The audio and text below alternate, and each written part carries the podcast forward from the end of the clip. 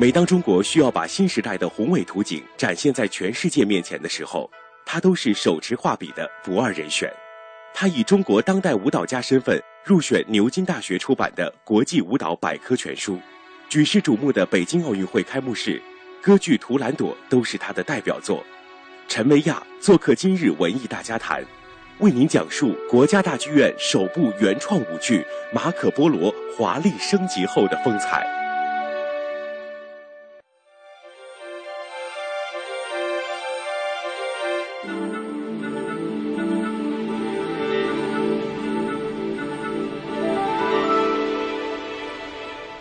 中午的十二点零五分，朋友你好，我是董月，欢迎收听今天的文艺大家谈。今天做客的文艺大家，相信你对他的名字和他的作品一定都不陌生。欢迎著名的导演、歌舞剧家陈维亚先生，欢迎。你好，主持人好，大家好。哎，呃，说到这个从十月十一号开始的一年一度的国家大剧院舞蹈节哈，今年又如期而至了。而作为这个呃开演剧目《马可波罗》。可能大家会很期待，因为在一零年的时候，那时候是一票难求。嗯，是，呃，这是再一次在国家大剧院上演，嗯，舞剧《马可波罗》，而且作为今年的舞蹈季的开幕，所以值得期待。啊，为了这部舞剧的再一次在大剧院公演呢，我们把它呢进行了一定的升级，我们叫升级版的《马可波罗》。升级版的《马可波罗》。对。呃，怎么去理解呢？哪方面增加了？哪方面可能改变了？呃，分两个方面说。第一，就是我们在这个舞剧整个舞剧事件发生的历史背景上进行了有效的升级。发生的历史背景，对这个故事我们都知道，马可波罗跟中国的公主相爱了，是，但是他们不能相守。对，哎。故事背景改变了，对，呃，整个这个事件发生的背景，从序幕开始，我们就增加了很重要的一笔，就是当年马可波罗不是只身一人来到中国，嗯，是在当年浩浩荡荡的、非常繁华的丝绸之路上来到的中国。对，那么我们把这个丝绸之路整个这个大的历史背景植入到马可波罗这个舞剧的全过程当中。也就是说，你可能看到的是一个很宏大的。场面对序幕，你就可以看到驼队一串一串的，驼铃阵阵，然后马可波罗在这个商队中间穿插着行进的，向着他向往已久的东方大地走去。哎，这是一个升级，就是它的历史背景一定是东西方文化交流这个大背景下发生的这么一个神奇的故事。哎，但是另一方面呢？另一方面就是非常重要。大家知道，我们二零一零年首演的时候呢，我们是。国家大剧院和中国东方演艺集团合作，对进行的演出。这一次呢，这个合作方做了一些调整，国家大剧院和总政治部歌舞团的舞蹈团进行全面的合作。您这样一说，我就想起我昨天的朋友圈里，嗯，呃，还看到一个朋友发了一个很多的照片哈，他说了，总政的腿果然名不虚传。对，这个他不但是在。全国在世界上，总政歌舞团，他说他的腿其实就是个代名词，就是总政歌舞团舞者的技艺，嗯，应该是最棒的、最好的。哎，他在全世界，在中国每一次他的作品上演，人们除了对他的作品感到赞叹以外，对演员的水准也感到赞叹。所以这一次呢，总政歌舞团舞蹈团全部投入到舞剧《马可波罗》当中来，我相信在表演技艺方面。一定是一次重要的升级，所以我这样一说的话，很值得期待。这个背景变了，首先你能看到，在一个舞剧上，大家都希望现在看大场面的东西，是可能这也是符合我们 陈导现在目前的这种大制作的这种手笔。另外一个哈，我还是有一点小疑问的。说到除了我们这个总政歌舞团全员都上场之外，还有用到了年轻的演员，是为什么呢？嗯。因为舞剧啊，这是一个技术性要求特别高的一个特殊表现形式。嗯，那么舞剧演员的水准、竞技条件，有时候甚至决定了舞剧的整体品质。整体品质。那么舞剧舞蹈艺术又是个年轻的艺术，一定要是有不断的有新秀融入到这个艺术表演当中来。这次呢，总政歌舞团呢推出了两组《马可波罗和公主》你比举一个例子，大家都很熟悉的维吾尔族的著名的舞者叫玉米提。玉米提，对，哎，哎，他这个这次这演绎的这马可波罗啊，很有一方很有一方意大利的韵味儿。我这总开玩笑，我说玉米提啊，我说在侧面看你，正面看你啊，你就活脱脱是一个希腊人的，就是西方希腊人的面庞。我说把你作为马可波罗从意大利来的话，再合适不过，棱角分明，棱角分明。嗯，而且他的表演形态啊，就是一个当年的马可波罗。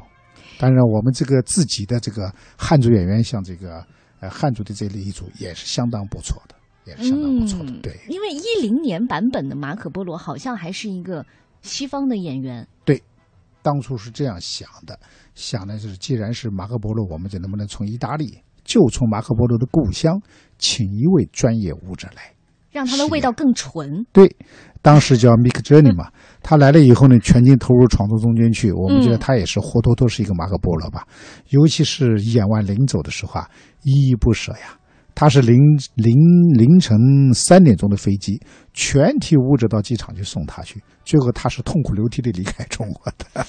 哎呀，那是真的是个马可波罗。他说：“陈导，不论什么时候你再演马可波罗，我都要回来重新演出。”嗯，但是这次呢，是我们总政歌舞团担任了这个演出任务。嗯，十月十一号在国家大剧院。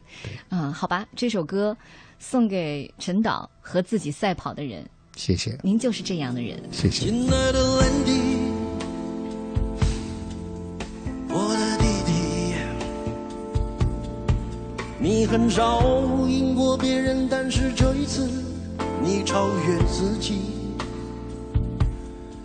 虽然在你离开学校的时候，所有的人都认为你不会有出息，你却没有因此怨天尤人。自暴自弃。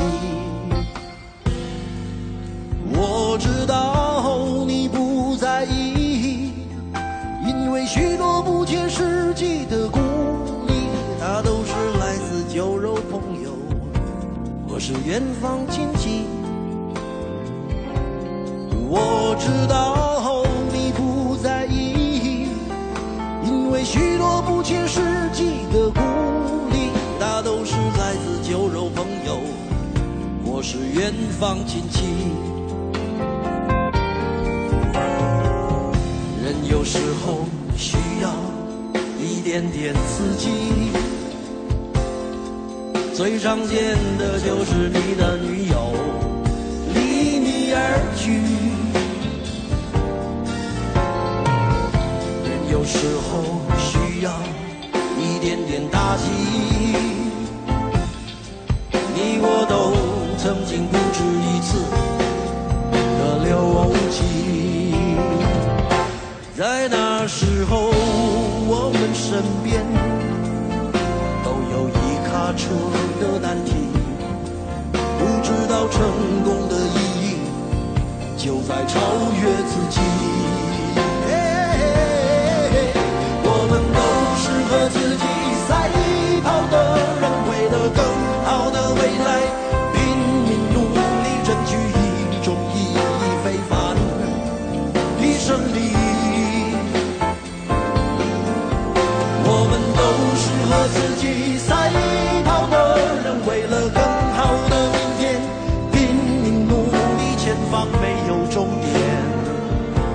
奋斗永不停息。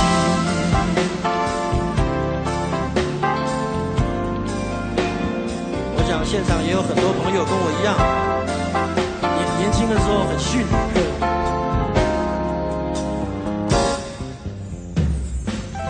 人有时候需要一点点刺激，最常见的就是我的女友离我而去。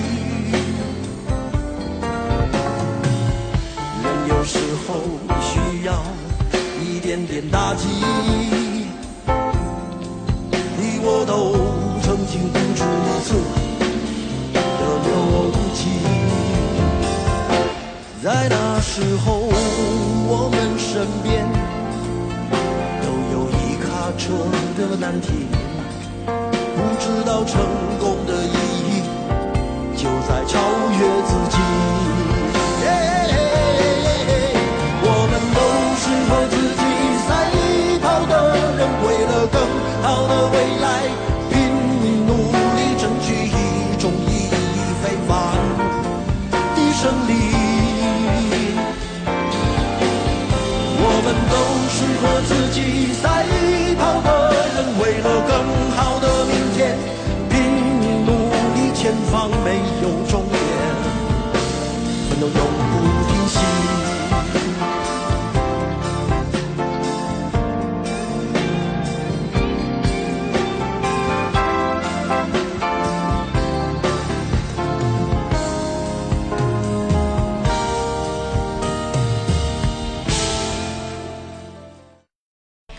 送了一首歌给陈导哈，和自己赛跑的人。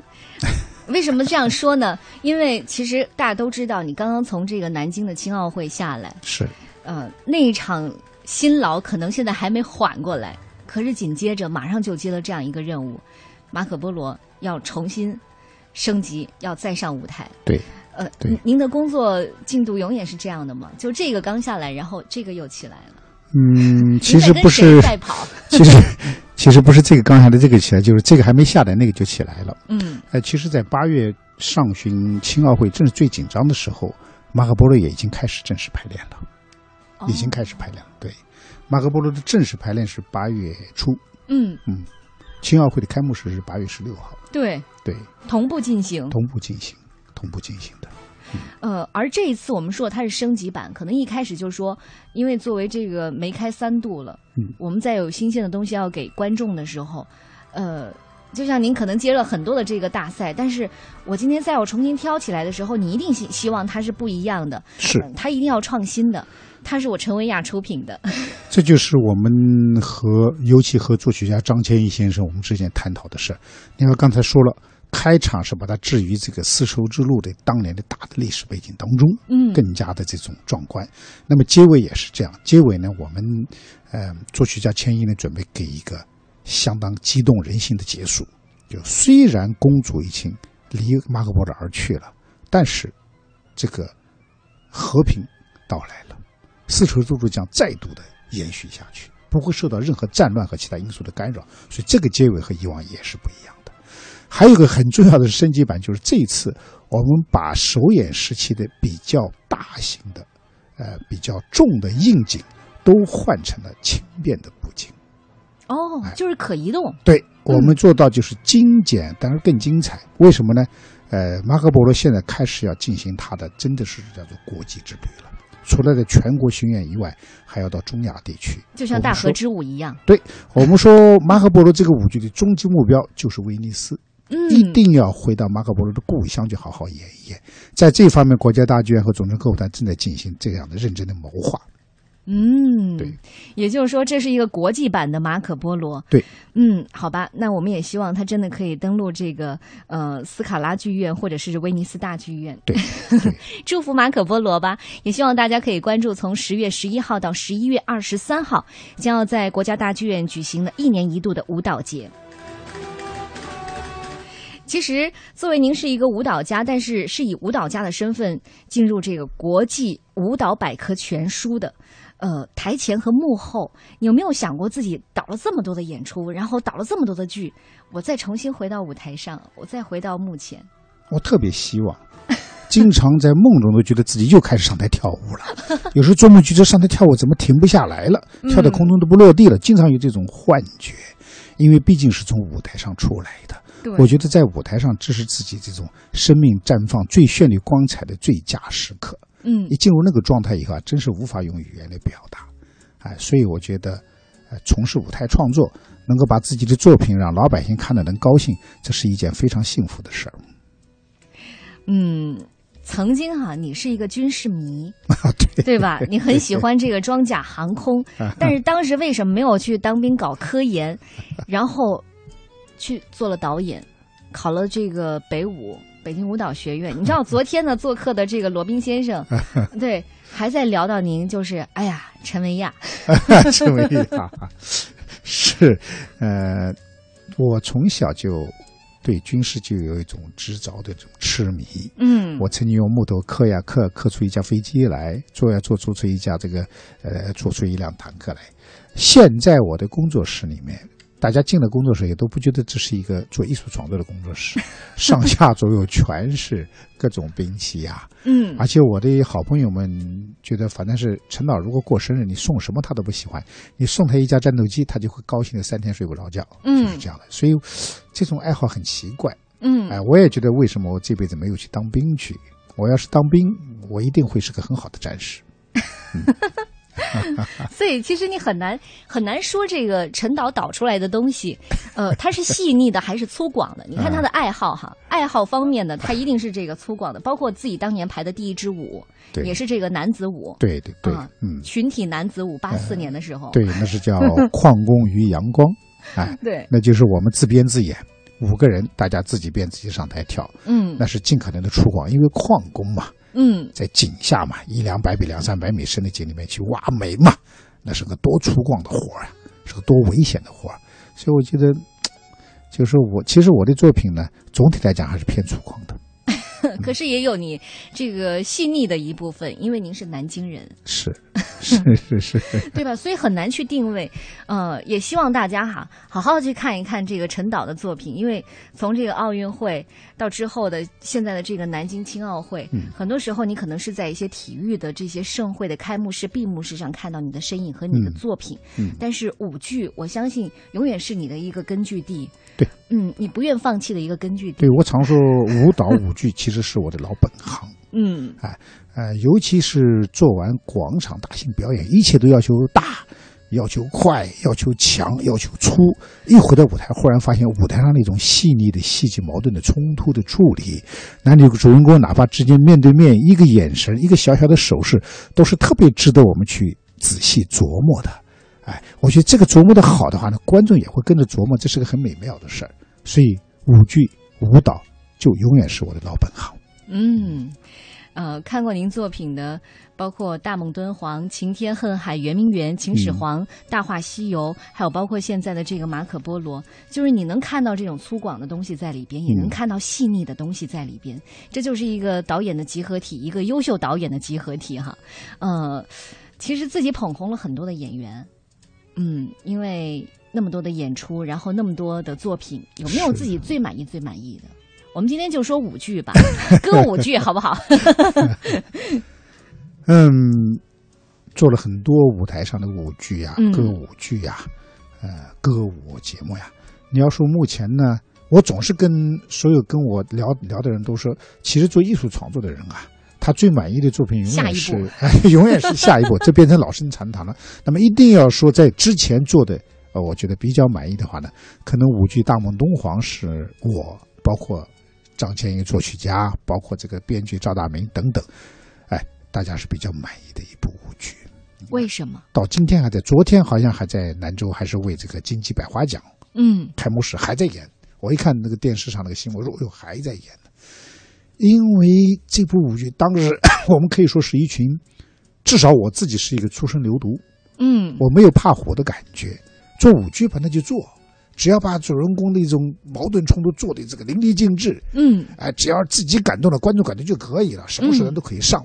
那么好的音乐，那么好的演员，当时的当时演员，你看当时的刘震饰演这个莫高，那是一个非常优秀的舞者呀。包括当时的刘晶饰演这个月牙，我觉得真是这种特别痛快。嗯尤其首演，真是首演那天，因为人太多嘛，我和我们的吴梅总是作曲家是坐在后面的地上看的，也没有座位了。没坐了。对，看的整个看完，手心都是一把汗出来了。嗯，就当观众就是由衷的鼓掌的时候，感觉到哎呦，太高兴了，没有比这种收获更让人更让人享受的这种感觉了。说至今这个大梦的话，已经已经已经去年已经演满一千场了，现在还在继续演着，我就觉得特别欣慰，有生命力。有生命力。哎，已经去了几十个国家，北京已经来了十六次了。嗯，十六次今年是就十月份还要来演出，而且在兰州呢就不知道演了多少次。昨天一说也是这个电影百花奖的开幕式演出，我就觉得一个你创作的一个艺术作品能够被老百姓接受，能够久演不衰，而且是真正老百姓说这个东西很好，对我们是最大的褒奖。嗯嗯，那作为这个马可波罗，有没有想，我一定要把它，不管是梅开三度、四度、五度，可能以后它也是一个可以冲一千场的。一定是这个目标。本身梅开三度就证明了这个舞剧还是有生命力的。嗯，对于国家大剧院来讲，三次推出一部舞剧，对，哎，应该坦率的说，目前在我们国家这个整个观众欣赏层面分析呢，舞剧的欣赏欣赏不是大众，还属于一种中众小众这个。在大剧院能够能够三次公演，而且下步能够推向国际的话，我们对我们对他充满信心。试想，一部艺术作品，老百姓花了钱，对，大家做实实在在的哎，艺术家在台上是大汗淋漓的在表现，没人看，没有市场，那我们做这个价值在什么地方呢？所以这点上，我就跟大剧院说了，不论什么时候，只要马可波罗继续公演，只要他将来走向国际市场，随叫随到，我们就是为这部剧服务的，就是为大众服务的。嗯，其实，在这一次马可波罗当中，也增加了很多多媒体的特效，对，为了让这个视觉效果更好。但是，其实我有一个疑问哈，嗯就是因为舞蹈是一个很肢体的、很生命力的东西，嗯嗯嗯当你在加入这个多媒体之后，你会削弱它，还是会这就是在于一个导演你掌握度的问题。嗯哎，就是该肢体语言说话能说清楚时，其他的语言千万不要打搅他，让他好好去说去。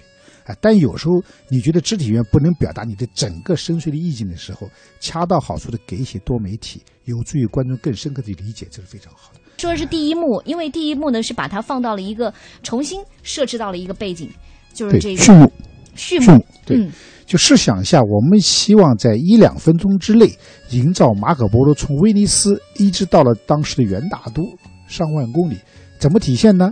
那么这个时候可能恰当的运用多媒体是最好的方法了。嗯你试一下，马可波罗在舞台当中做着艰难跋涉行走状，然后在他身后画面不停的游西就是欧洲的街景变成沙漠，变成大海，最后变成元大陆的感觉。我想这个时候大概用多媒体是最好的表现了，它能够展现时空的变换。嗯，但是这一定是要到恰到好处，千万不能画蛇添足。所以整个舞剧当中，当肢体语言足够强烈的时候，当人们被鲜活的形象打动的时候，多媒体就千万不能进来。嗯，其实你会发现，就每一部作品一定有这个导演很深厚的他的这种意念在里边一。定是这样的。嗯嗯，马可波罗，呃，就像我们说的，也希望他可以像您最满意的大梦敦煌一样，嗯是，可以嗯，可以向一千长以上去冲。我觉得马可波罗和大梦敦煌还有一个相似的地方，就都是它具有一定的梦幻感。嗯，就虽然马可波罗当年到中国似乎是一个历史的事实，对，哎但是我们在这部舞剧呢，给观众的是一个神奇的梦幻经历。哎，他就那么神奇的到了元大都，他那么神奇的融入到中国当时的这个很神奇的南方北方的生活当中，他又那么神奇的和一个美丽的中国姑娘之间相爱了。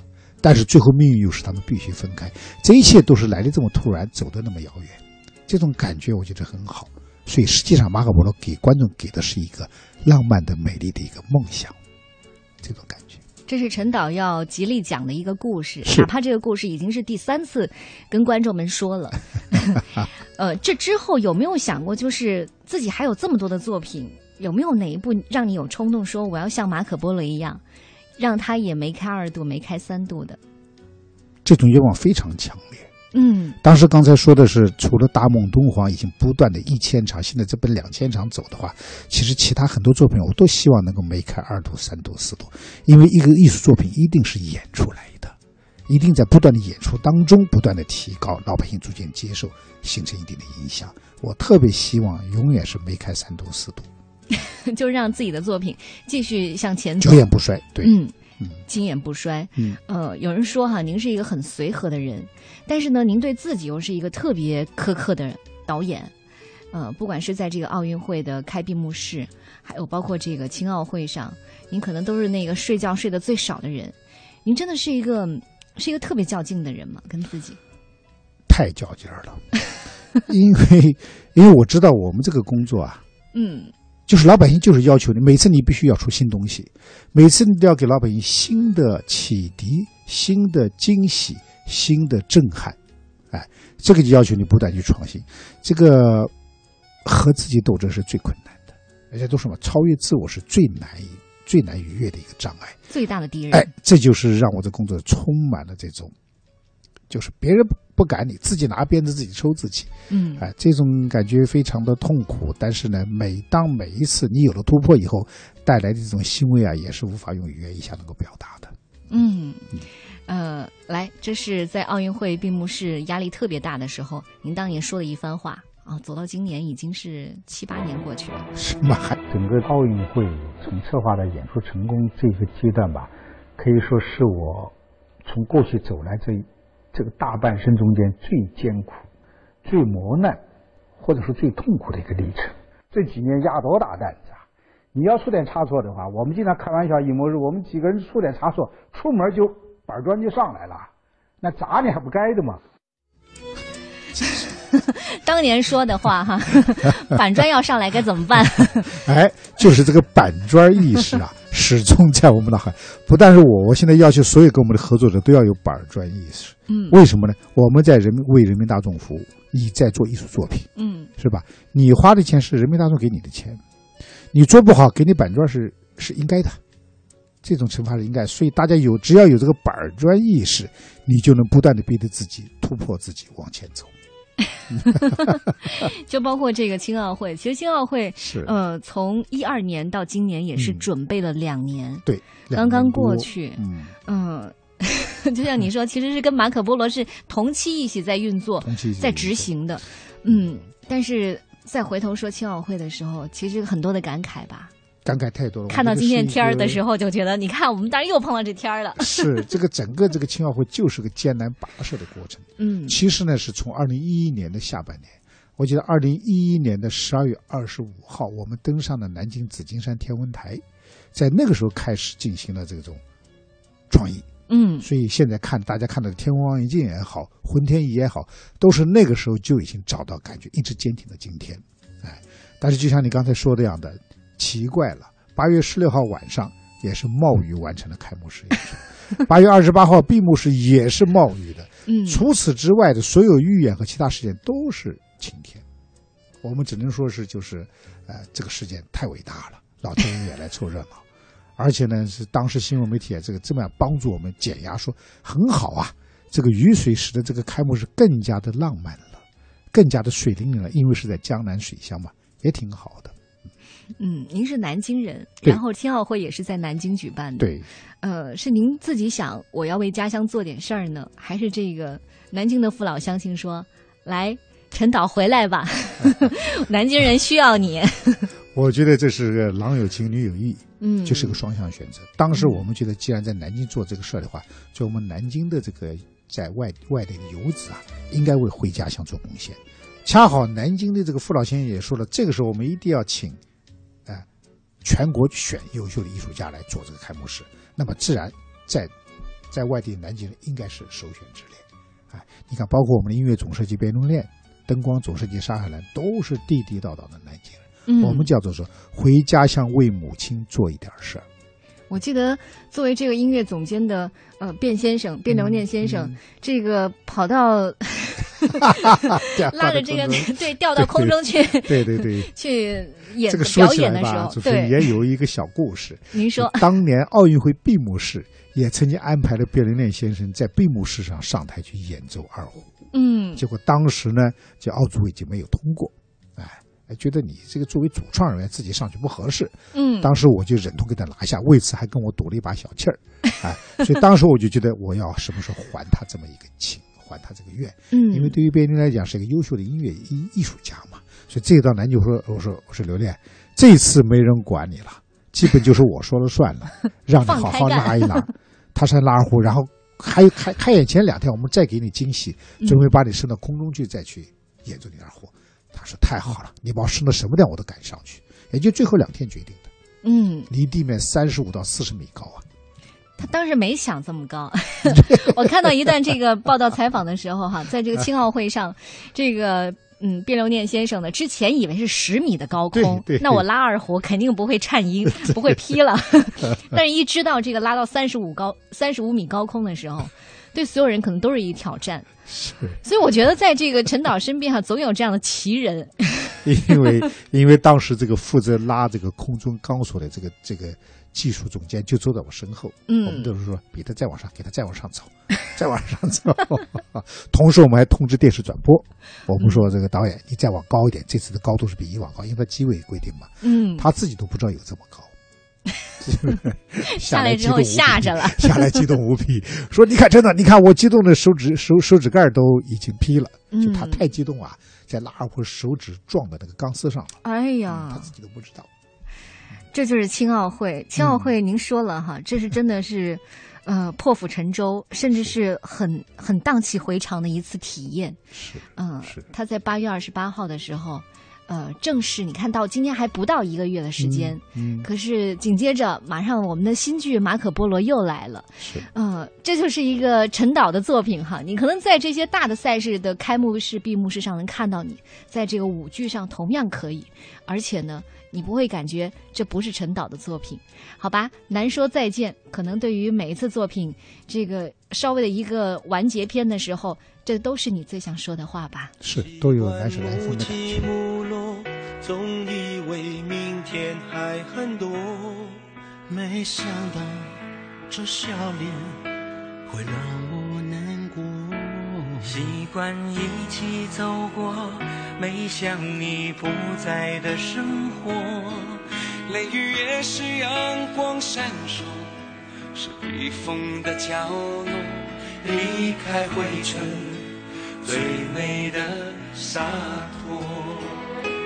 掩饰心的承诺，我和你不逃过，你是我一辈子的守护。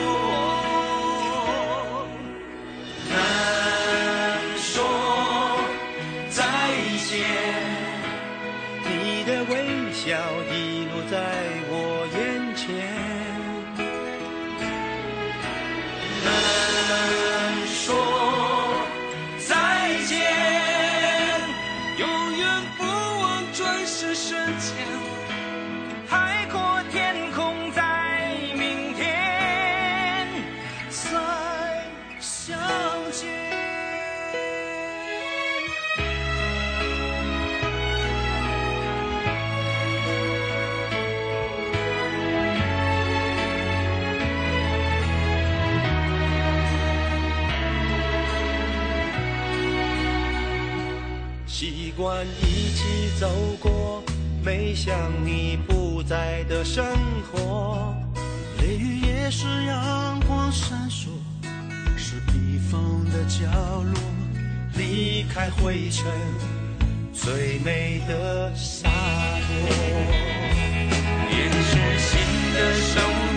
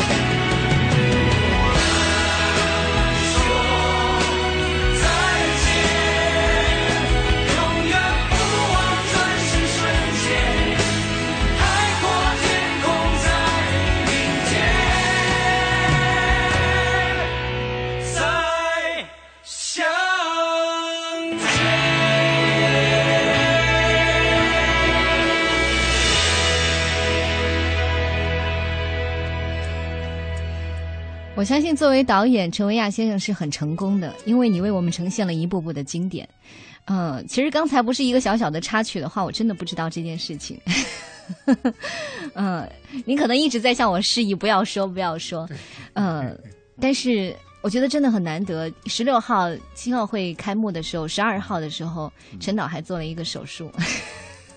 是，嗯，嗯，这真的挺让挺让我，因为我刚刚才知道，真的很意外哈。不是我的同事刚才跑进来跟我说这件事情的话，嗯，坚持让你如此坚持的原因是什么？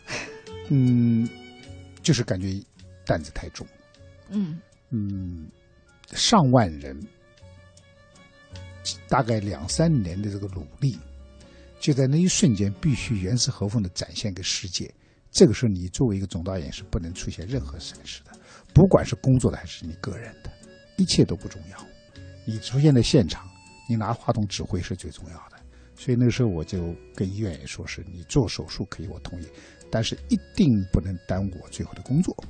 所以十二号做的手术，十四号就回到了指挥现场，大家都觉得很惊讶。我觉得这是应该的，人生啊，难得有这么几次这种拼搏的时候，就是你是幸运的，大家那么信任，给你这么重任，就是千万不能自己掉链子。当时就这么个想法，反正跟医生跟着嘛，没问题。保重身体，谢谢 好不好？谢谢谢谢谢谢。我相信，不仅是这个，可能我们在事业上成功的去追求到自己想得到的东西之后，呃，家人也好，还有自己的身体状况也好，我们都好好的爱护他。嗯，我总是这样想，就是只要你努力去做了，世界万物都是有得有失，哎，你只有你不付出也得不到，所以当时也就其实也很坦然的面对吧，没关系，就是这样子，而且大家很关心、很呵护我。嗯，马可波罗之后有没有想好，我应该停下来休息一下？休息不了，因为十二月二十五号也是在国家大剧院嗯，一个大剧院版的京剧，京剧，对，您是海岛京剧，对，国家大剧院和国家京剧院共同制作的京剧嗯，叫《丝路长城》，哦，丝路长城，现在也已经开始陆续进行排练，十二月二十五号就要上演，所以是还是接着要排练。有没有想过找自己的接班人？嗯，一直在想这个事儿，但是呢，我们这个工作啊，嗯，其实是很很痛苦，就好像做什么事儿都谁做都不放心，您要必须自己亲自亲自去看一看、摸一摸、试一试、说一说才行。因为这这样嘛，我真的觉得，如果说，呃，因为年轻人，就像您很多作品，包括我们这次青奥会上，十八岁以下的演员，是，你很多的这些，我我觉得青年人其实您是很好去沟通的，您愿意把一些机会给年轻人吗？呃，我我的朋友几乎都是年轻人，尤其这次青奥会结结交了大批年轻人，嗯，他们很多精彩的创意，他们旺盛的精力和那种敢打敢拼的这种勇气，是我们所没有的，所以我们一定要依靠他们。刚才不说吗？就是因为长期做这个工作，就觉得什么事都放心不下。现在也是告诫自己，有些事应该让他们放手去做去。哎，嗯因为你想想，我们当初不也是就这么拼出来的吗？嗯，我们十七八岁、二十一二岁出生牛犊，不也是这么什么都不怕就走出来吗？摔两个跟头没关系，只要能爬起来就没问题。现在都提倡做自己的梦，做自己的中国梦。是您的中国梦是什么？我的梦想啊，我的梦想就是我们中国的艺术作品在世界上能够有非常大的影响。真的，无论是电影还是舞台剧，还是其他的东西，严格的说，我们现在还是有距离的，我们还在追梦的这个过程当中。我就觉得，我将来我的作品能在美国的林肯中心大剧院，哎，能够在法国的巴士底大剧院上演，这就是我的梦，这个梦还在继续。一定能实现。一定能实现。嗯，好吧，那我们接下来继续再回到我们十月十一号到十一月二十三号的一年一度的国家大剧院舞蹈节。最后一点时间，我们希望陈导哈好好的再推荐我们梅开三度的《马可波罗》。马可波罗是值得一看的舞剧，为什么呢？它的历史的跨度、神奇的故事情节以及精湛的表演技艺，一定会让你感受到舞剧艺术独特的魅力。尤其是中国人民解放军总政治部歌舞团舞蹈团和国家大剧院的联袂，使这个舞剧真正起到了表演质量上的升级版。希望大家在国家大剧院我们相见，不会让你们失望。嗯，其实我们这一次呃舞蹈节的主题叫寻觅哈，嗯。从这个东方之美的寻觅，嗯。从我们的这个马可波罗拉开序幕之后呢，还有这个寻觅传世之爱，还有寻觅真实之我，嗯。三条脉络一一的铺开，从各个层面和角度来诠释这个主题。我相信寻觅也是陈导接下来的目标，要继续去寻梦、寻觅自己可能还要再去创的一些高峰。我觉得在陈导身上看不到你的任何迷茫。我老在想哈，如果是已经主持过如此重大的盛会之后，会不会歇下来的时候会有迷茫？但是我在你身上看不到，您仍然在追求。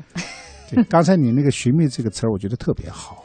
我觉得做艺术创作也好，任何人，这人的一生就是个寻觅的过程。每个人都有自己的目标，都有自己的梦想，就大胆去寻觅吧。只要寻觅到了，人生就有价值。谢谢，嗯，谢谢陈文亚导演做客今天的文艺大家谈。谢谢小东，希望你可以保重身体。谢谢，谢谢。